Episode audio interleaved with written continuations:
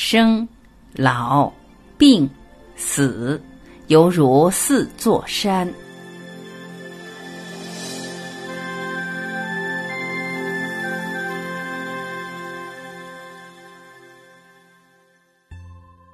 一天清早，目犍连尊者满眼泪光的来见佛陀。佛陀问他发生了什么事时，目犍连答道：“世尊，我昨夜禅修的时候，念头离不开我的母亲。我观想着对她的感情，我知道自己年幼时曾令她悲伤过，但这并不是我现在感到痛苦的原因。”我的痛苦是因为自救，在母亲生前或临终时都帮不了她。师尊，我母亲的罪业深重，我肯定一直以来他生前作恶的业力都令他受苦。在我的禅定中，我看见母亲瘦如恶鬼，蹲在一处阴暗污秽的地方。我看见她身边有一碗饭，便拿起来给她吃。可是，当饭被送到他口里时，却突然变成了烧红的炭。只见他痛苦叫喊，全吐出来。世尊，这个影像是不会离开我的。我真不知道应该如何替他减消罪业，以能帮助他从这些痛苦中释放出来。佛陀问道：“他在生的时候做了哪些罪行？”木坚连答道：“师尊，他没有尊重生命，他的工作是需要杀很多生禽的。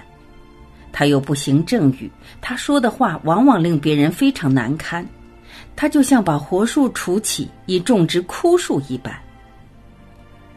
我也不敢再计算他的罪行了，我只知道他对五戒全都毁犯了。世尊。”我愿抵受任何的痛苦，以使我母亲的罪业转过来。世尊，求求你大慈大悲，告诉我应该怎么办。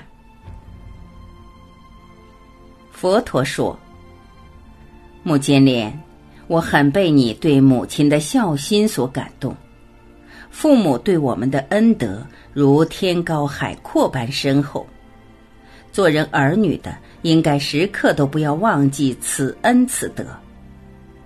在没有佛和圣贤在世之时，父母就是象征佛与圣贤。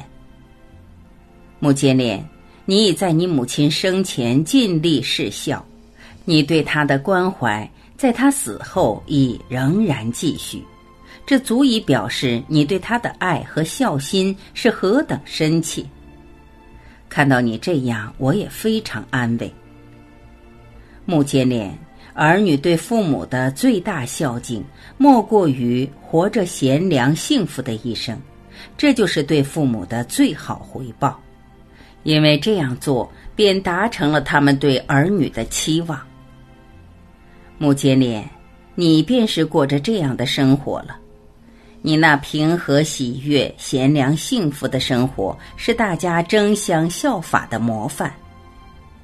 你曾帮助他人寻得大道，回向你一生的功德给你母亲吧，这样他的罪业便可以有所改变。目犍连，对你应该怎样帮助母亲？我有一个提议，在安居最后一天的自资日。你可以请僧众一起做个转化罪业的仪式，以你们诵经的功德回向给你的母亲。僧团里有很多定力深厚、德高望重的比丘，他们和你的诵经力量加起来，必定对超度你的母亲有很大的功效。希望你母亲的恶业可以因而消减，让她有机会得入正法之途。我相信僧团里必定有其他和你一样情形的人，我们应该替所有人的父母安排这个法事，去与舍利弗商讨，在自资日举行这个仪式吧，好让年轻人有个机会报答他们再生或已过世的父母亲和先人。目犍连，很多人都只在父母过世之后才懂得感恩。有父母健在，其实是最大的幸福。双亲是子女快乐的泉源，儿女应该珍惜父母在生的时候，尽量去了解他们和令他们快乐。但不论父母仍在生或已过世，爱心的行动都能为他们带来快乐或功德。帮助穷困残弱，探访孤独者，赦免囚犯。放生屠房的禽畜、植树等，都是可以转化现状和带给父母快乐的慈悲之行。在自资日，我们要鼓励大家致力于这些善举。木接连很是安慰，向佛陀鞠躬顶礼。那天下午行禅后，佛陀在精舍大门遇见波斯匿王。正当他们互相作礼之际，七个耆那派的苦行头陀路过。他们是不穿衣服修行异行的，就是须发和指甲，他们也不剃剪。大王看见他们，便上前说道：“贤德的出家人，我是波斯匿王，焦萨罗的大王。”波斯匿王对他们在两次鞠躬，才回到佛陀身边。他们离开后，大王便问佛陀：“世尊，依你看，刚才的苦行者中有没有已证得阿罗汉果位的呢？又或他们其中有没有接近证得这等果位的？”佛陀回答道：“陛下，你过着君主的生活。”可能比较熟悉政治和政界的人，因此你当然认为自己看不出修行人的成就了。但事实却是，谁都很难在只有过一两次面缘便看得出那人是否已开悟。要知道，一个人修行的程度是需要与他共同生活，细查他在不同环境下的反应和与别人的交谈，才能了解他智慧、德行和果行的程度。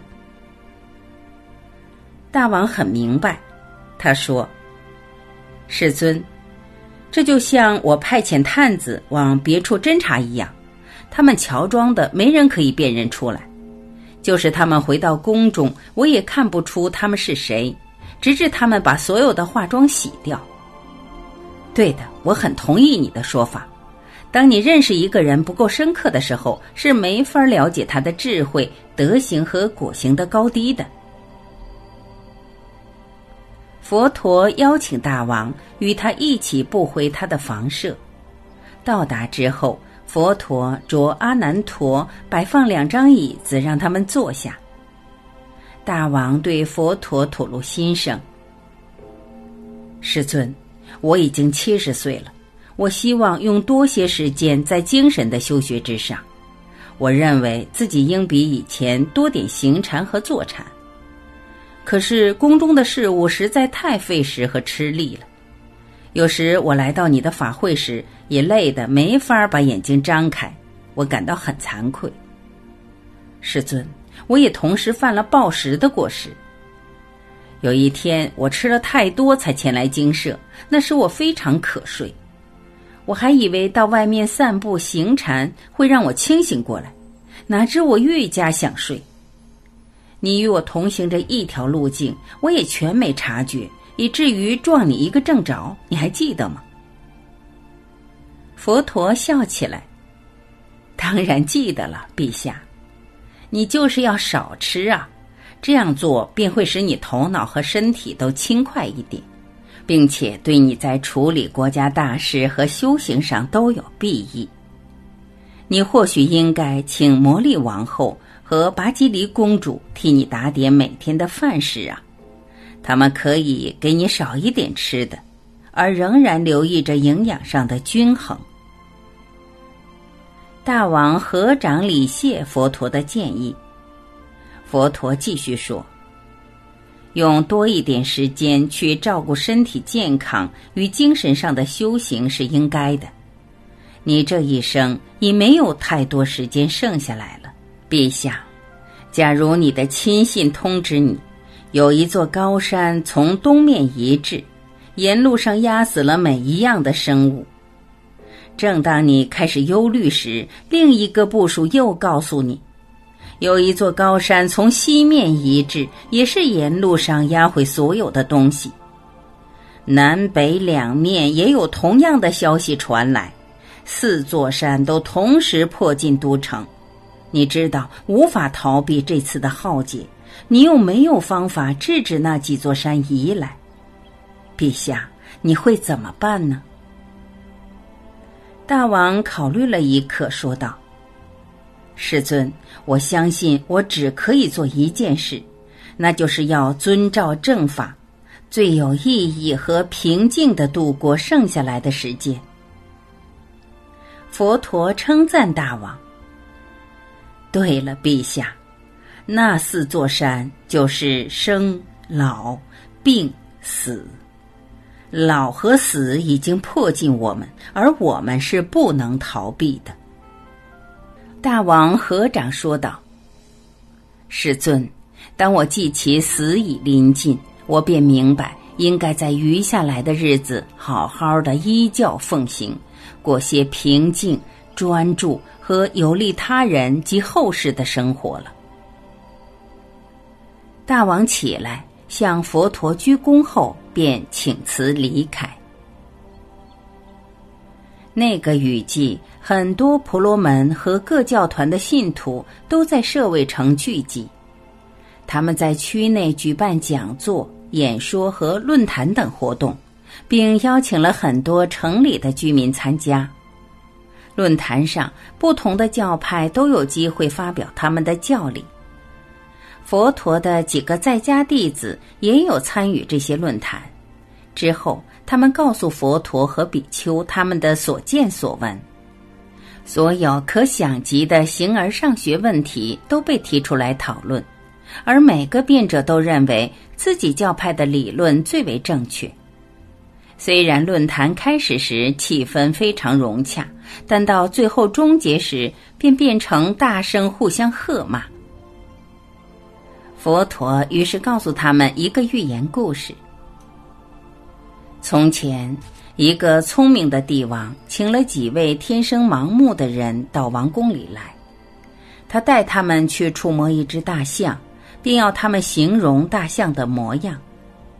那个抚摸象腿的盲人认为大象似房屋的支柱，那个抚摸大象尾巴的认为大象有如毛扫帚，那个触摸大象耳朵的便说大象四个藤鸡，摸到大象肚子的那个盲人则说大象如大桶，抚摸头部的就说大象四个大缸，而触摸到象牙的一个则说大象如一棍棒。当他们坐下来研究时，各持己见，因而演变成一场剧烈的争论。比丘们，你们所见所闻的都只是片面的真相。如果你们以为这就是全部的实相，你们便会下一个歪曲的结论。一个修行人应该抱着谦卑和开明的心态，要自知对事物未有全面的了解。我们要不停的努力深入学习，才会有进步。